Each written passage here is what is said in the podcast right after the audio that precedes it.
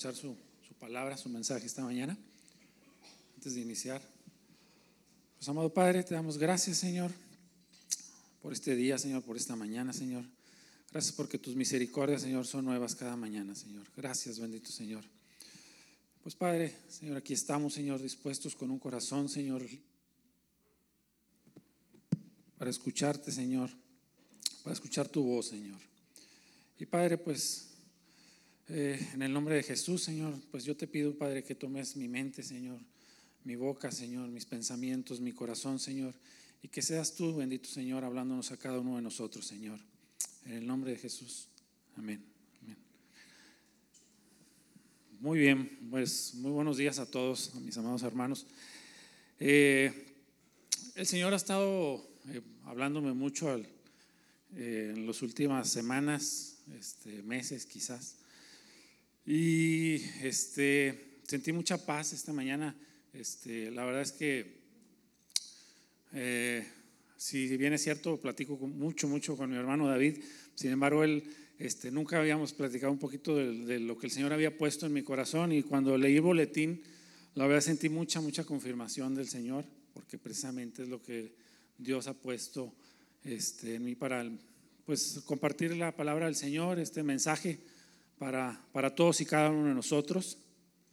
Si hubiese que ponerle algún título al mensaje de esta mañana, eh, pues tal vez yo le llamaría eh, Creciendo en el dolor. ¿sí? Este, el propósito de Dios en nosotros, en nuestras vidas, cuando aparecen las pruebas, cuando aparece el dolor. Y cuando hablamos de dolor, este, me gustaría iniciar comentándoles, bueno, pues a nadie de nosotros nos gusta sentir dolor, ¿verdad? Este, ¿A quién le gustaría que le duela una muela a eso de las 2 de la mañana? Pues yo creo que nada más a los dentistas, ¿verdad? Como por ejemplo aquí está uno de ellos, ¿verdad? Este, pero de ahí en fuera yo creo que a, nadie de nosotros nos gustaría sentir un dolor como el de una muela, por ejemplo, ¿verdad? Eh, este, y menos a las 2 de la mañana, ¿verdad? Eh, con excepción de las esposas de los dentistas, que pues ahí los tienen, ¿verdad? Este, la verdad es que nosotros somos este, eh, le sacamos la vuelta al dolor, ¿verdad? Es nuestra naturaleza, ¿sí? En el deporte, por ejemplo, quienes han practicado algún deporte, todos sabemos que hay una frase que dice que si no duele, no es bueno, ¿verdad? Los entrenamientos, ¿verdad? Este, y los grandes entrenadores, eso es lo que nos dicen, ¿verdad? Tienes que entrenar muy fuerte y que te duela para que realmente sea bueno, ¿verdad? Los músculos se fortalecen, y entonces el atleta este, va a poder competir en la prueba que le toque competir, pues verdaderamente con posibilidades de victoria, ¿verdad? Este, bueno, eso hay algunas excepciones, por ejemplo, este, yo me acuerdo el año pasado que teníamos un equipo de fútbol aquí en la iglesia, nuestro hermano Rogelio nos convocaba al estadio a entrenar en las tardes, noches, y dolía bastante porque teníamos que subir escaleras y todo eso, y no sirvió de mucho porque como quiera nos daban unas goleadas pero bueno, por lo general, este, el ejercicio, este, para que sea efectivo, pues tiene que, que doler, ¿verdad? Este, hemos visto, por ejemplo, los boxeadores, cómo les dan golpes en el abdomen. Pues yo creo que sí le duele al boxeador, ¿verdad? Este, sin embargo, pues se está fortaleciendo y se está preparando para la prueba, ¿verdad? Bueno, pues este, en ese sentido, y digamos como preámbulo, eh, vamos a ir a lo que nos dice el Señor en su palabra y vamos a ver algunos fragmentos del libro de Job. Eh, yo creo que muchos de ustedes han leído este libro de Job. Es un libro, la verdad, muy, muy bonito. Este, y vamos a ver algunos fragmentos de este libro. Y me gustaría, bueno, primero, eh, seguramente muchos de ustedes, la mayoría ya lo han leído. Sin embargo, bueno, Job dice la escritura que era un varón perfecto, eh, temeroso de Dios, ¿verdad? Este, y apartado del mal, ¿sí?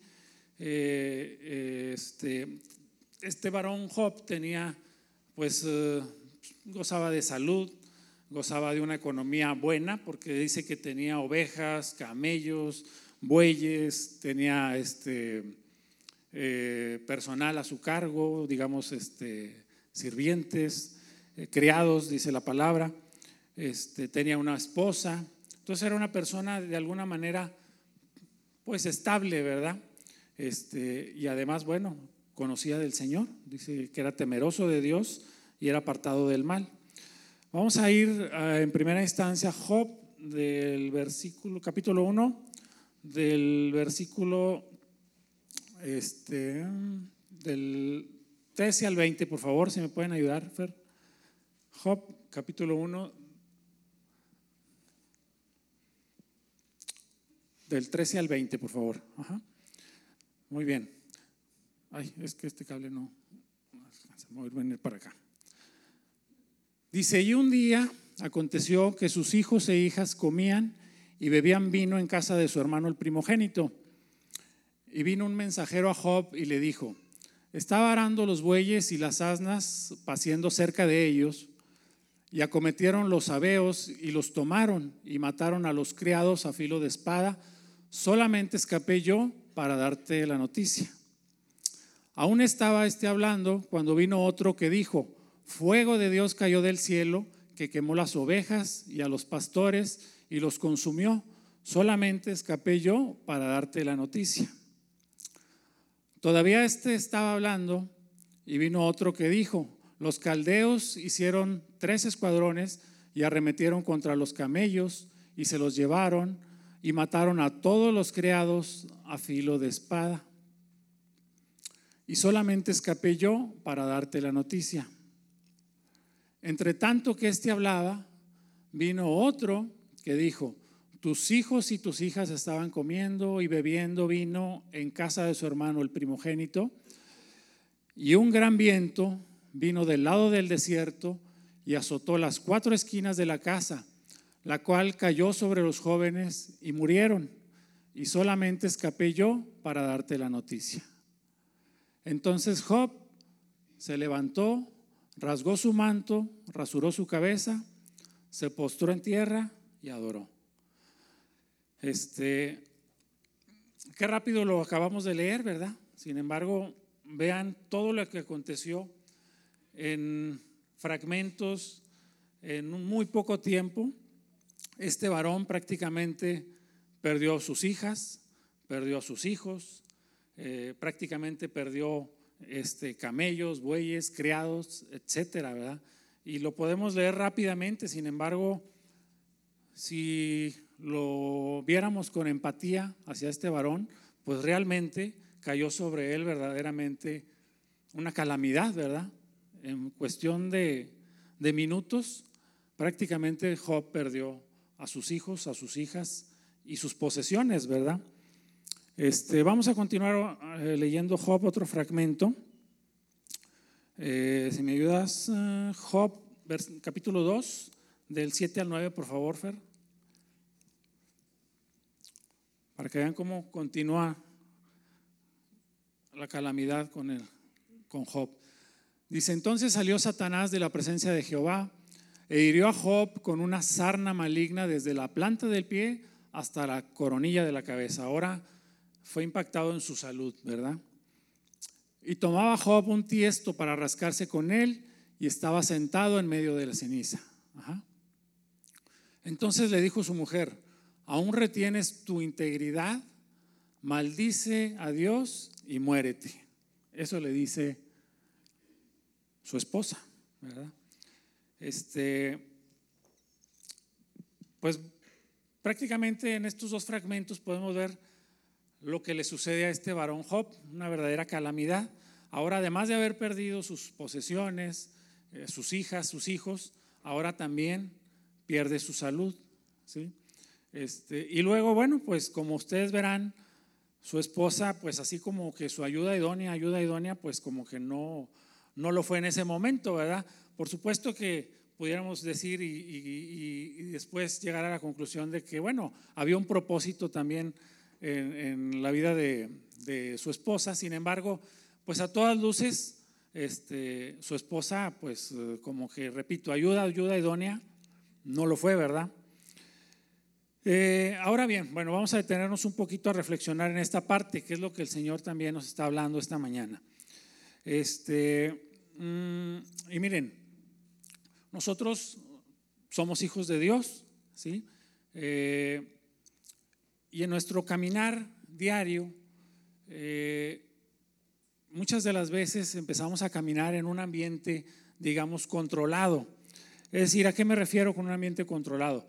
Pues resulta que en las mañanas nosotros nos despertamos, nos bañamos, desayunamos, nos subimos al coche o al transporte que utilicemos y nos vamos a trabajar prácticamente cada día.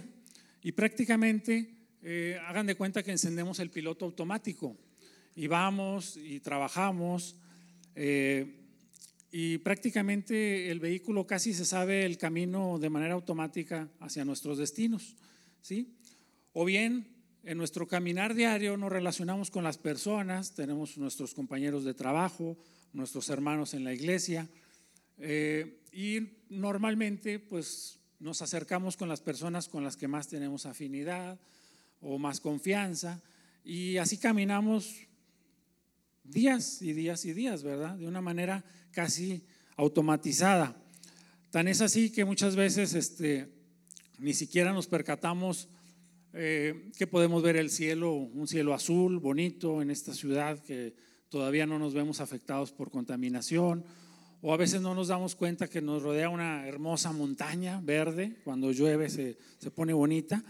Entonces empezamos a caminar en un ambiente controlado y de alguna manera este, también ese ambiente controlado se refleja en nuestra vida personal cuando sentimos que, pues, que tenemos buena salud, ¿sí? Este, caminamos diariamente en salud, eh, tenemos una esposa, un cónyuge, eh, nuestros hijos, asistimos a la iglesia los domingos, algunos de nosotros asistimos a iglesias en el hogar, participamos en algún ministerio. Sin embargo, eh, muchas veces ese caminar se convierte en un caminar, eh, digamos, no sé si la palabra sea fuerte, pero con cierta monotonía o rutina incluso en algún momento dado. ¿Sí? Nuestra vida se empieza a convertir en una vida más automatizada y a veces dejamos de valorar ¿sí? el que tenemos un vehículo para trasladarnos en la mañana, ¿sí? el que tenemos la posibilidad de compartir con nuestros compañeros de trabajo, eh, el que gozamos de salud, ¿sí? el que tenemos trabajo, el que tenemos una familia. Y entonces la monotonía empieza a, presentarse en nuestras vidas. Mm, incluso en la iglesia, muchas veces, digo, no me este, dejarán mentir algunos de ustedes, podemos llegar a la iglesia y nuestra oración pues Señor, te damos gracias. Gracias por este día, gracias por la vida. Gracias Señor, este, te pido por mi cónyuge, por mis hijos, por mi trabajo. Y el otro domingo regresamos y Señor, gracias Señor por este día. Gracias Señor por mi cónyuge, por mis hijos, por mi trabajo. Y el otro domingo volvemos a regresar y Señor, te doy gracias. Gracias por mi esposa, por mis hijos, por mi trabajo. Y empieza a hacerse una relación realmente un poco monótona por no, por no llamarla rutinaria, ¿verdad? En algunos de los casos. Este, entonces el Señor, el Señor eh, eh, me hablaba a mí y me decía, bueno, eh, de pronto algo se desacomoda, ¿sí?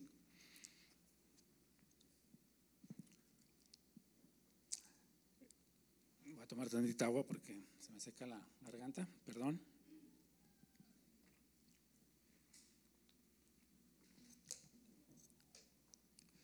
de pronto algo se desacomoda y ese andar de alguna manera monótono, a veces hasta, ¿por qué no? Tal vez un poco religioso cuando venimos a la iglesia. Este, y el Señor empieza a desacomodar algunas cosas y se empiezan a mover algunas cosas. Por ejemplo, nuestra salud, ¿sí? Nos sentimos muy bien de salud, eh, creemos este, que estamos bien y de pronto un día pues resulta que vas a una consulta médica y te dan un diagnóstico que no esperabas, ¿verdad? Eh, resulta que esa salud de la cual eh, perdón, esa salud de la cual tú gozabas, este, se viene abajo en cuestión de, de minutos.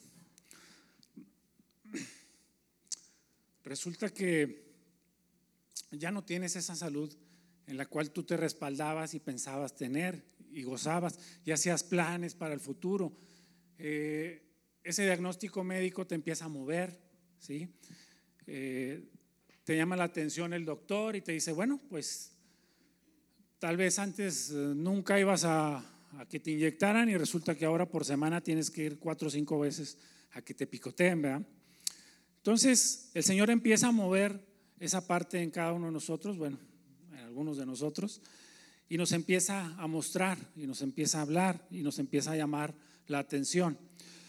Eh, de pronto puedes recibir una llamada y resulta que alguno de tus hijos tuvo algún accidente, alguna situación grave, algún familiar, algún amigo, algún ser querido, y entonces el Señor empieza a mover este, tu atención y empieza a desacomodar las cosas.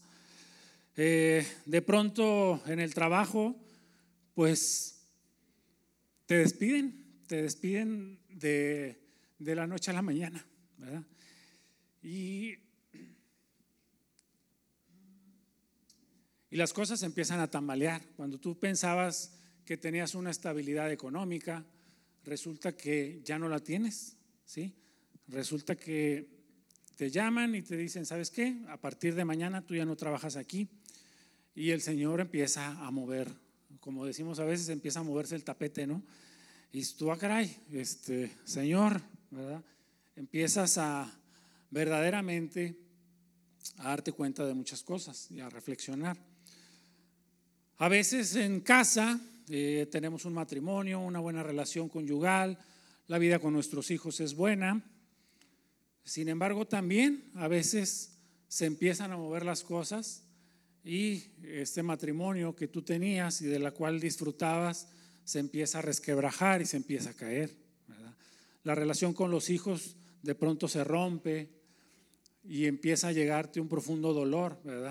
Un dolor fuerte en el corazón, así como cuando pierdes la salud, pierdes el trabajo, ¿sí? pierdes este, una estabilidad de alguna manera este, también la relación familiar se empieza a, deteriorar.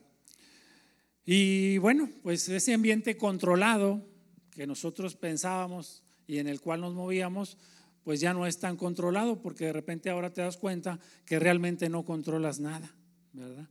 Que realmente no controlamos nada. Este, y entonces el Señor empieza a llamar nuestra atención y empezamos a prestar más atención a lo que el Señor nos habla, lo que el Señor nos muestra, lo que el Señor nos dice.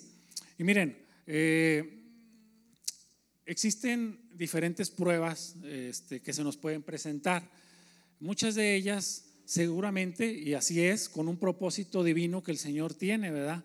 ¿Para qué? Bueno, para crecer en Él, para reconocerle, para profundizar nuestra relación, ¿sí? para edificarnos. Pero también es cierto que algunas pruebas llegan porque nosotros mismos abrimos puertas al enemigo este, y caemos en situaciones causadas por nosotros mismos. De hecho, en el boletín lo, explica también bastante bien. Este, eh, eh, son, digamos, dos causales por las cuales pueden venir pruebas unas para edificarnos, para crecer y otras pues más bien provocadas por, por andar abriendo puertas. Aun y cuando en esta segunda situación el Señor por supuesto que no nos abandona, no se aleja de nosotros y por supuesto que Él nos toma de su mano, ¿verdad? Y nos, eh, nos da de su fuerza y de su fortaleza y no nos deja solos, ¿verdad? En ninguna de las dos situaciones. Al contrario, el Señor nos toma eh, y bueno, a veces cuando llegan estas pruebas o estos momentos de dolor decimos, bueno, nuestra primera posición es, ¿por qué, Señor, si yo te sirvo? ¿Por qué, Señor, si yo voy a la iglesia? ¿Por qué? Y empiezas uno a cuestionarnos, ¿verdad? Pero realmente el Señor tiene una visión mucho más allá de la que nosotros tenemos. El Señor es infinito, ¿sí? Él es santo, Él es perfecto, su voluntad es perfecta. Nuestra visión es muy limitada y muy finita. Entonces, este, el Señor tiene una visión clara de todo lo que está sucediendo y del porqué de las pruebas y del porqué de las situaciones que se nos presentan día con día, porque Él tiene un propósito para nosotros, ¿verdad?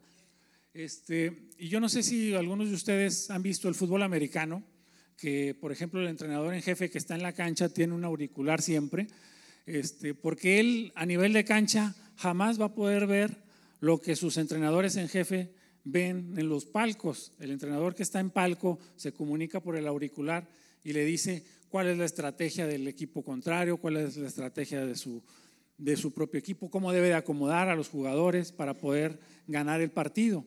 Porque el que está en cancha, pues imagínese un entrenador de fútbol americano con un, enfrente con unos peladotes de más de dos metros de altura y a lo mejor tres veces lo que yo, este, mi circunferencia, pues no va a poder ver nada, ¿verdad?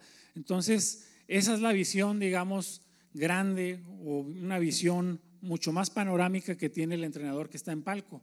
Bueno, pues el Señor está arriba viendo y él prácticamente sabe, ¿sí? Sus propósitos y el acomodo, ¿sí?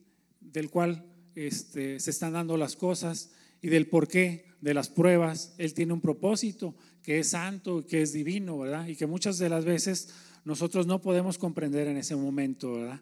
Este, pero poco a poco el Señor es bueno, el Señor este, nos va revelando y a cada uno en lo personal nos va a ir revelando en, este, en los momentos de prueba el porqué de esas pruebas y cuál es su propósito eterno. Eh, el Señor lo que busca es que tengamos una relación profunda con Él, ¿sí? una plena relación, una dependencia de Él. Eh, si me acompañan, por favor, vamos a ver este mismo varón Job en el capítulo 16, del versículo 6 al 12, por favor, para que vean cómo ese varón que temeroso de Dios, ¿sí? empieza también, pues en los momentos de prueba, a, hacerle preguntas al Señor y a, de alguna manera, este, a a sentir cierta culpabilidad y a cuestionarle al Señor, ¿verdad? Si me permiten, bueno, vamos a Job. Dice Job, si hablo, mi dolor no cesa, y si dejo de hablar, no se aparta de mí. Pero ahora tú me has fatigado, has asolado toda mi, mi compañía, tú me has llenado de arrugas, testigo es mi flacura que se levanta contra mí para testificar en mi rostro. Su furor me despedazó y me ha sido contrario. Crujió sus dientes contra mí. Contra mí aguzó sus ojos mi enemigo. Abrieron contra mí su boca, hirieron mis mejillas con afrenta. Contra mí se juntaron todos. Me ha entregado Dios al mentiroso y en las manos de los impíos me hizo caer. Próspero estaba y me desmenuzó, me arrebató por la cerviz y me despedazó y me puso por blanco suyo. Me rodearon sus flecheros, partió mis riñones y no perdonó, mi hiel derramó por tierra. Me quebranto de quebranto en quiebra, perdón, me quebrantó de quebranto en quebranto, corrió contra mí como un gigante. ahí. Eh, vean eh, a este varón Job, ¿sí? Eh, dirigiéndose al Señor, ¿verdad? Este,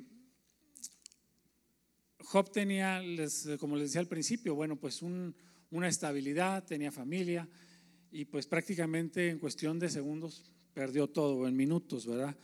Pero ahora vamos a ver lo que el Señor en su plena soberanía y grandeza le dice a Job, si me acompañan a Job, capítulo 38, del 1 al 8, por favor.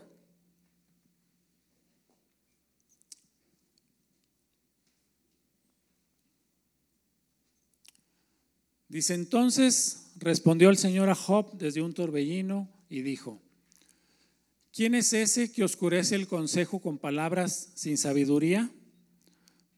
Ahora ciñe como varón tus lomos yo te preguntaré y tú me contestarás. ¿Dónde estabas tú cuando yo fundaba la tierra? Házmelo saber si tienes inteligencia. ¿Quién ordenó sus medidas? ¿Sí lo sabes? ¿O quién extendió sobre ella cordel? ¿Sobre qué están fundadas sus bases? ¿O quién puso su piedra angular? Cuando alababan todas las estrellas del alba y se regocijaban todos los hijos de Dios. ¿Quién encerró con puertas el mar cuando se derramaba saliéndose de su seno? Cuando puse yo nubes por vestidura suya y por su faja oscuridad, y establecí sobre él mi decreto, le puse puertas y cerrojo. Y dije, hasta aquí llegarás y no pasarás adelante, y ahí parará el orgullo de tus olas. Es decir, pues lo que el Señor le dice a Job, bueno, pues, pues mira, o sea, yo soy el Dios soberano, ¿verdad? Sí, el Dios eterno, ¿sí? El creador de todo, ¿verdad? Y de pronto, amados hermanos, este, pues nosotros eh, en nuestro momento, en nuestro dolor, pues de pronto podemos ir y preguntarle al Señor el por qué, pero vean lo que es el Señor, ¿verdad? El Señor es dueño de todo, ¿sí? Todo es de Él, ¿sí? Si teníamos salud, pues era porque Él nos la da, ¿verdad? Si teníamos trabajo, es porque Él nos lo da, ¿verdad? Si tenemos familia, es porque Él nos la da. Él es dueño y soberano de todo. Nosotros, ¿cómo podemos ir y cuestionar al Señor Todopoderoso? ¿verdad? Entonces, eh, realmente,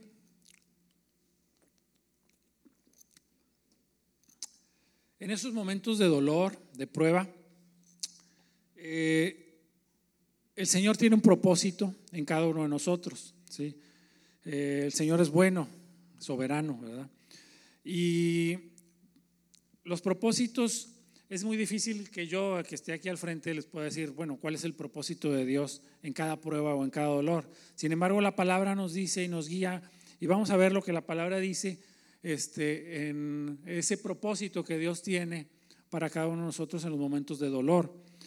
El Señor quiere que le reconozcamos, que le reconozcamos como Señor, como nuestro Rey, ¿sí? que le cedamos el trono de nuestro corazón. Primero quiere que le reconozcamos. ¿Se acuerdan que les decía? A veces vivimos o tenemos una vida automática o automatizada, ¿verdad? El Señor lo que quiere es llamar la atención y decir, ¿sabes qué? Reconóceme, ¿verdad? Y en ese sentido, si nos vamos a Proverbios 3, del 5 al 7, por favor. Vean lo que dice aquí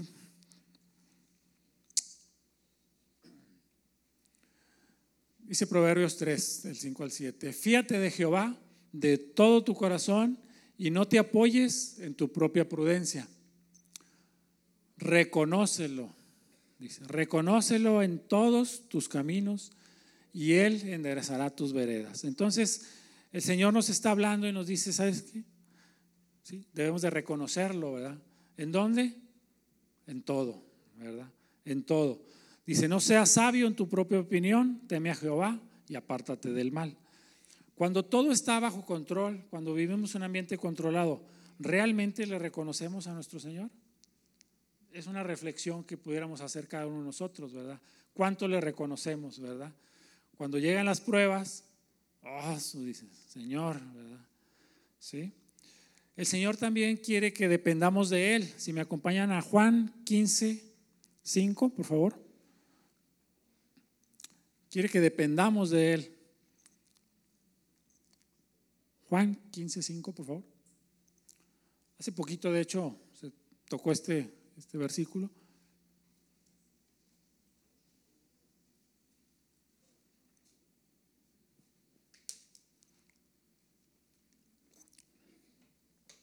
Que dependamos de Él. Dice, yo soy la vid, vosotros son los pámpanos.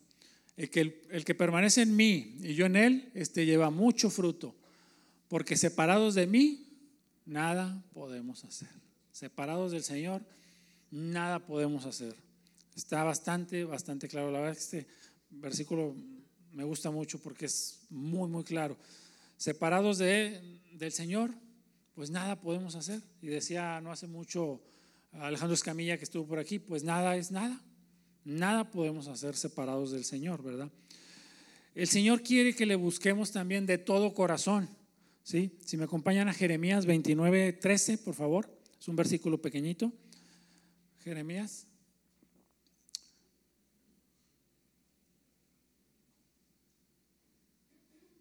¿29, 13, Jeremías? Dice, y me buscaréis y me hallaréis, porque me buscan de todo corazón, ¿verdad? Entonces, vuelvo otra vez, cuando las cosas caminan bien, cuando caminamos en piloto automático, realmente buscamos al Señor de todo nuestro corazón, ¿sí? Este, eh, y la verdad, amados hermanos, es que eh, en situaciones de dolor, ¿verdad? Este, la verdad es que las oraciones son más genuinas, son sin palabras domingueras, porque a veces de repente queremos utilizar palabras, este, eh, digamos, domingueras, por ponerle algún término. La verdad es que nuestras oraciones son cortas, sin palabrería, pero realmente oraciones muy genuinas.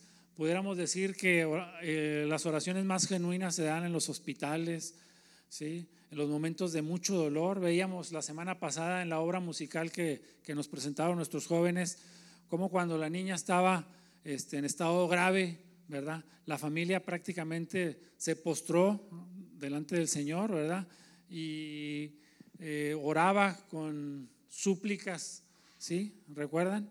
Este, realmente es allí donde las oraciones son más genuinas, ¿sí? sin palabrería, sin adorno, más humildes, más sencillos, donde hay un arrepentimiento genuino de nuestra parte, donde se doblega orgullo, se doblega vanidad, ¿sí? Este, donde vamos delante del Señor con un corazón así como decía ahorita, este, buscándole de todo corazón, ¿sí? reconociéndole a Él, sabiendo que nosotros no podemos tener control de nada, que dependemos de Él 100%. ¿sí? Este, y realmente, amados hermanos, en las pruebas, en las pruebas, este, la fe también y la confianza se fortalece, porque eh, hay, digamos, poco ejercicio para la fe cuando todo va bien. ¿sí? Cuando todo marcha bien, eh, digamos que hay poco ejercicio para nuestra fe, para esa confianza que nosotros ponemos en el Señor, ¿verdad? Este, y miren, yo lo veía no hace mucho, la semana pasada, que tuve que subir al piso 21 de la torre, me podía ir por el elevador tranquilamente o me podía ir por las escaleras hasta el piso 21, ¿verdad? Por supuesto que si me iba por las escaleras, pues iba a ser un ejercicio pesado y fuerte, ¿verdad? Este, y si me subía al elevador, pues nomás le pico un botón y voy a llegar, ¿verdad? Pero no habría ningún ejercicio en esa acción, ¿verdad? Entonces, bueno, pues la fe también se fortalece en las pruebas, nuestra confianza se fortalece. Eh, otro propósito u otros propósitos que podemos encontrar en las pruebas o en los momentos de dolor es que el Señor nos limpia, el Señor nos purifica, el Señor nos quita cosas, ¿sí? recuerdo una imagen que por ahí vi eh, en algún lugar, que este, de esos que te mandan luego por WhatsApp, que estaba el Señor con una niña, la niña tenía un osito de peluche así chiquito y no se lo quería entregar al Señor y el Señor acá tenía un osote grandotote, ¿verdad? Bueno, a veces así somos, ¿verdad? El Señor en estas pruebas lo que quiere también es bendecirnos, Él tiene un propósito eterno, un propósito divino y por supuesto que nosotros muchas de las veces, o la mayoría de las veces, este, pues no lo vemos así por nuestra, por nuestra limitancia, por nuestra, lo limitados que somos, ¿verdad? Ahora, el papel del cuerpo de la iglesia en las pruebas. Y aquí este, hago un paréntesis porque la verdad es que es hermoso ver el cuerpo este, cuando oran por ti, eh, cuando oramos unos por otros, ¿sí? Este, el consejo que te dan los hermanos. El cuerpo es una bendición y también es un propósito de Dios porque el Señor utiliza su cuerpo ¿sí? Para bendecirnos, para exhortarnos, para ayudarnos, para apoyarnos mutuamente, ¿verdad? Entonces también es parte de los propósitos que Dios tiene en los momentos de dolor, ¿verdad? Y ahí es cuando te das cuenta también de lo importante que es congregarte, ir a una iglesia en el hogar, ¿sí? Este, convivir, como decía ahorita Rogelio, este, convivir todos juntos en armonía. La verdad es que este, es parte también del propósito del Señor en las pruebas, ¿verdad? Y también otro propósito es que desarrollamos un carácter piadoso, ¿sí? con otras personas, somos empáticas. Les decía yo ahora al principio, podemos leer a Job al principio y cómo perdió todo, y lo leemos rápido, pero si nos ponemos en el lugar de Job, realmente es algo tremendo, ¿verdad? Entonces nosotros también podemos desarrollar esa empatía para poder ayudar a otros hermanos cuando pasen por momentos de dolor o de prueba, ¿verdad? Ese es el cuerpo y esa es la empatía y también es parte del propósito que el Señor, que el Señor tiene a través de las pruebas, ¿verdad? Eh, por supuesto, crece nuestra confianza en el Señor, ¿sí? Crece nuestra confianza porque además solamente a Él podemos recurrir, ¿sí? Crece nuestra fe y se empieza a desarrollar también un desarrollo espiritual en cada uno de nosotros, ¿verdad? Ya no estamos en la comodidad, ¿sí? Si es que la llegamos a tener, ¿sí? El Señor lo que quiere es que estemos permanentemente en Él, buscándole a Él, profundizándolo, profundizando esa relación que Él quiere tener con nosotros, ¿verdad? Y es una manera en la que el Señor nos llama y nos llama la atención. Por supuesto que el Señor nos sostiene, ¿sí? prácticamente en los momentos de debilidad, de prueba, pues si no fuera por el Señor, pues, pues cómo estaríamos, ¿verdad? Este, el Señor nos sostiene, eh, nosotros tenemos que poner nuestros ojos en Cristo, ¿sí?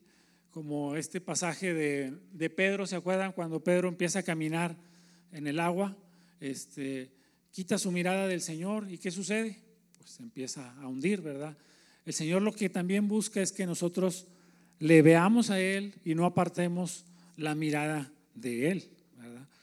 De lo contrario, si ponemos la mirada en, las personas, en los humanos, en las cosas materiales, pues nos vamos a hundir, ¿verdad? ¿Sí?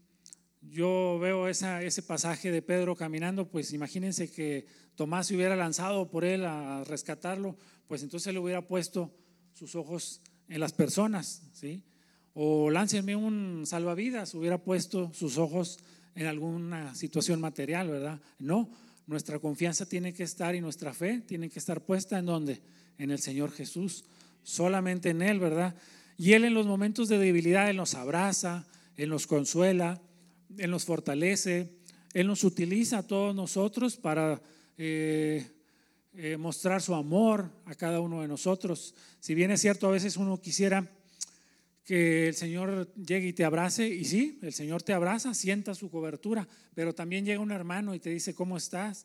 Te ayuda, te apoya, este, te da un espaldarazo, ¿verdad? Y es el Señor a través de cada uno de nosotros, como cuerpo, como iglesia, ¿verdad? Eh, si me acompañan a Primera de Pedro, capítulo 1, del versículo 3 al 9, por favor.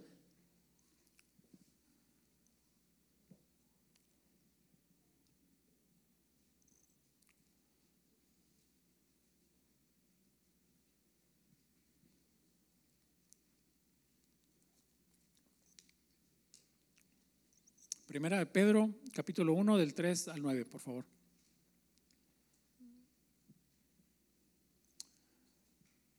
Dice, bendito el Dios y Padre de nuestro Señor Jesucristo, que según su grande misericordia nos hizo renacer para una esperanza viva por la resurrección de Jesucristo de los muertos, para una herencia incorruptible, incontaminada e inmarcesible, reservada en los cielos para vosotros que sois guardados por el poder de Dios mediante la fe para alcanzar la salvación que está preparada para ser manifiesta en el tiempo postrero, en lo cual vosotros os alegráis, aunque ahora, por un poco de tiempo, si es necesario, tengas, para, tengas que ser afligido en diversas pruebas, para que sometida a prueba vuestra fe, mucho más preciosa que el oro, el cual, aunque perecedero, se prueba con fuego, sea hallada en alabanza, gloria y honra cuando sea manifestado Jesucristo.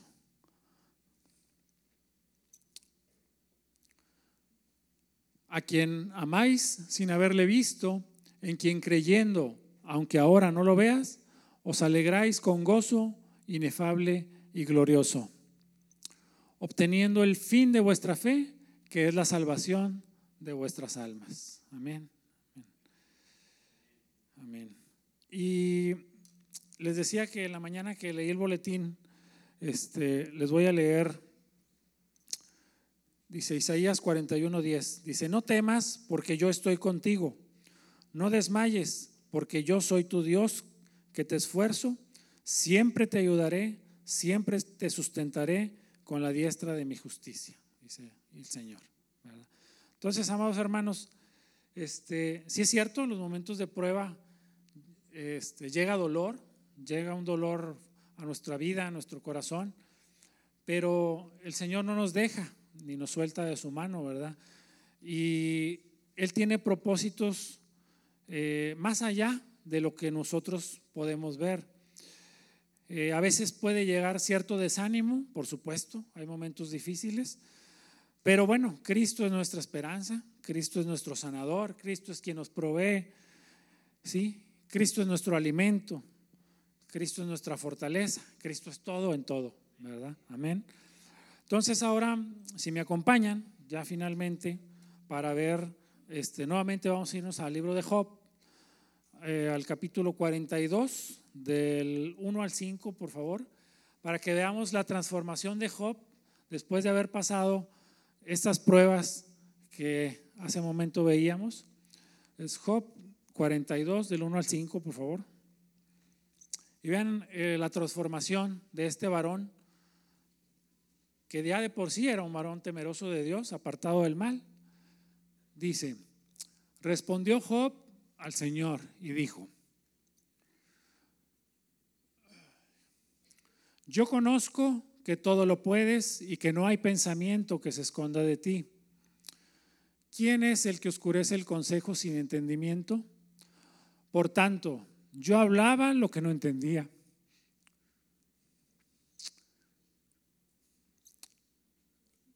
Cosas demasiado maravillosas para mí que yo no comprendía. Oye, te ruego y hablaré.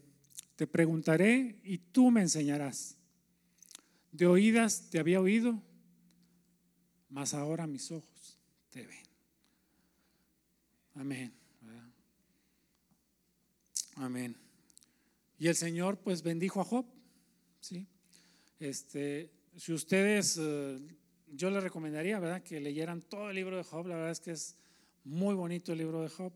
Este, van a ver también la influencia de los amigos que a veces, este, bueno, en algunos casos, este, algunos, eh, el libro cuenta, bueno, la palabra nos dice que este, fueron a visitarle algunos amigos porque querían este, eh, consolarlo, sin embargo, este, pues terminaron juzgándolo, ¿verdad? Entonces, bueno, pues este, eh, mi recomendación sería obviamente ya en, el transcurso de esta semana que lean el, libro de Job completo, es un libro muy bonito, este, tiene mucha enseñanza, eh, aun y cuando no se requiere ser un gran teólogo, ¿verdad? Porque tiene un mensaje claro. Sin embargo, bueno, también tiene enseñanzas muy profundas este, y muy, muy interesantes de cómo el Señor habla y transforma la vida de un varón que por sí era temeroso de Dios, ¿sí? pero que fue sometido a pruebas, ¿sí? este, a momentos difíciles de dolor. Sin embargo, el Señor eh, nunca lo dejó, nunca lo dejó. Este, y bueno, finalmente el Señor restituyó a Job, ¿sí? le sanó y restituyó su familia, ¿verdad? Y también la parte material. Entonces, este, pues amados hermanos, este es el, mensaje que el Señor puso en mi corazón eh, compartirles. Eh,